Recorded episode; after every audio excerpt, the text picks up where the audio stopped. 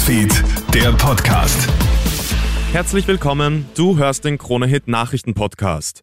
Normalerweise gilt der gestrige Feiertag als besonders wichtig für das Weihnachtsgeschäft. So aber nicht heuer. Der 8. Dezember steht gestern im Zeichen von Protesten. Auch nach fünf Runden der KV-Verhandlungen im Handel ist keine Einigung in Sicht. Die Antwort der Arbeitnehmer? Streiks und Demos am verlängerten Wochenende. Nach wie vor liegt das Angebot der Arbeitgeber bei 8 Prozent und somit unter der Teuerungsrate. Chefverhandlerin der Arbeitnehmer Helga Fichtinger zu Puls 4. Fair wäre es, die Inflationsrate und was zum Leben dazu daherzulegen. Das erwarten sich die Beschäftigten, das erwarten wir uns. Ohne dem wird es keinen fairen Abschluss geben.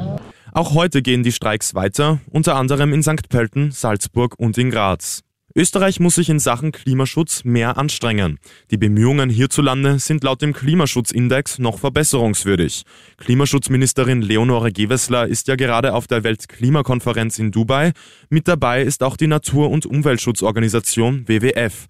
Die zeigt sich unbeeindruckt von Österreichs Performance. WWF-Klimasprecher Thomas Zehetner im ATV-Interview. Österreich hat ja nach wie vor Defizite, was das Erneuerbaren Wärmegesetz betrifft. Uns fehlen verbindliche Vorgaben beim Energiesparen. Wir haben natürlich ein Klimaschutzgesetz. In der EU gibt es jetzt einen Gesetzesentwurf für künstliche Intelligenz. Nach langen Verhandlungen hat man sich gestern in Brüssel auf bestimmte Regeln zur Handhabung von ChatGPT und Co. geeinigt. EU-Binnenmarktkommissar Thierry Breton spricht von einer historischen Einigung. Europa sei damit der erste Kontinent mit klaren Regeln für die Nutzung von KI. Auch EU-Kommissionspräsidentin Ursula von der Leyen spricht von einer weltweiten Premiere. Es ist der höchste Gewinn, den es jemals bei Euromillionen gegeben hat. Ein Österreicher hat unglaubliche 240 Millionen Euro gewonnen. In Österreich ist das die höchste Summe, die jemals bei Euromillion ausgezahlt worden ist. Laut den österreichischen Lotterien haben sich alleine dieses Jahr 40 Menschen mit ihrem Glückslos die Million geholt.